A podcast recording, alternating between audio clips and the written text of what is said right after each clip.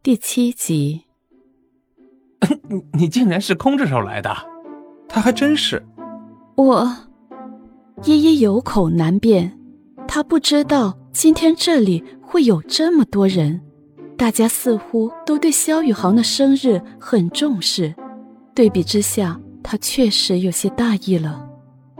算了，看在你还有用的份上，我原谅你了。他有什么用？你别胡想，小心我扁你。东西你先放在这里，回头走的时候你再来拿，别弄坏了。好。于是依依就跟着他们下楼，吃起了萧家专门准备的自助午餐。吃饭的时候，潘如意一直找机会观察着萧爷爷的言行，还有萧宇航和爷爷之间的互动。吃完饭后，他便一直远远地跟着萧爷爷。看着他的一颦一笑。下午来的人不算多，但到太阳快落山的时候，晚宴准备开始了，就有许多人蜂拥而至。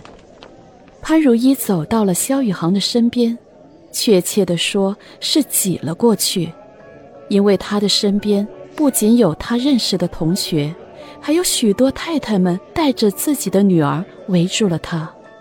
潘如一好像跋山涉水一般，终于走到了宇航面前，对他说：“肖宇航，我现在去楼上拿相册，我要回家了。”晚宴还没开始呢。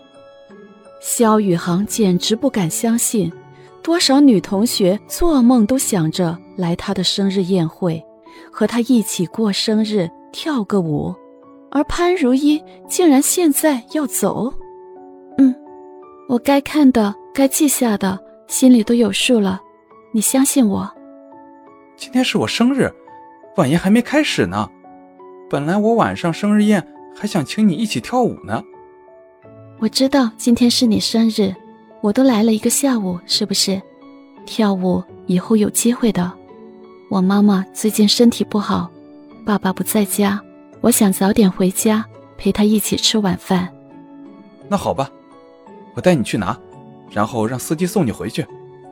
宇航见依依坚持要走，便妥协的说道：“不用了，你拿给我，我自己走就行。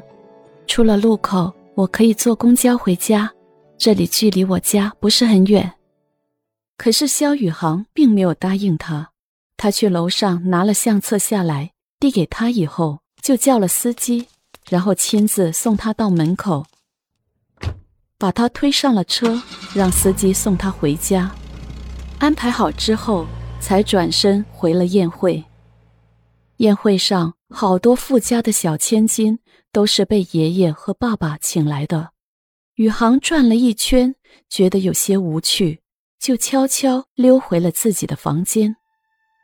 他看着书桌后面自己画的那张妈妈抱着小时候的自己的画像。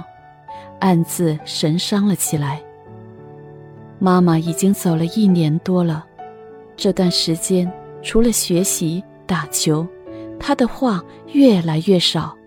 因此，这次生日，爷爷和爸爸才故意把生日宴会弄得这么热闹。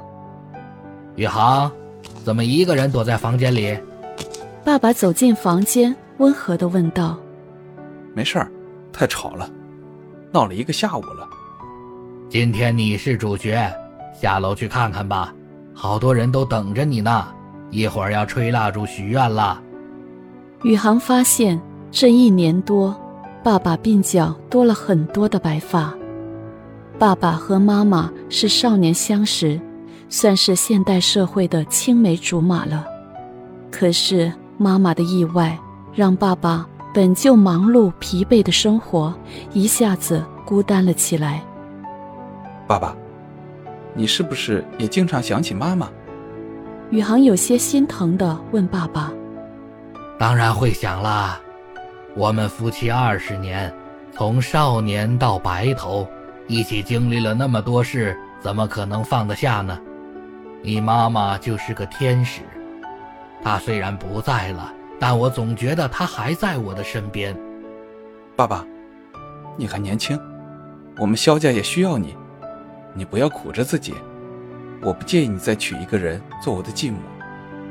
我希望你可以过得开心一点。宇航，你不用担心爸爸的事，爸爸自己心里有数。毕竟我们是萧家，不是平常人家，爸爸要谨慎。父子两人一起走下了楼，很多人都看着围着，唱起了生日快乐歌，然后又开始许愿、吹蜡烛，开始了舞会。每年陪宇航跳第一支舞的都是他的妈妈，可是今年妈妈不在了。我来陪你跳舞吧。林叔一袭红裙，落落大方的走了过来，笑盈盈的问道。宇航犹豫了一下，见林叔已经走了过来，就笑着点了点头。于是这个晚上，林叔就成了第一个和宇航跳舞的人，被其他千金小姐们羡慕不已，而男同学们则八卦了起来，因为在他们眼中，这就是金童玉女的典型代表。而在林叔的心里，他觉得自己就是宇航最完美的爱人。虽然宇航的话不多，可是这并不代表什么，他仍然是最有机会的那一个。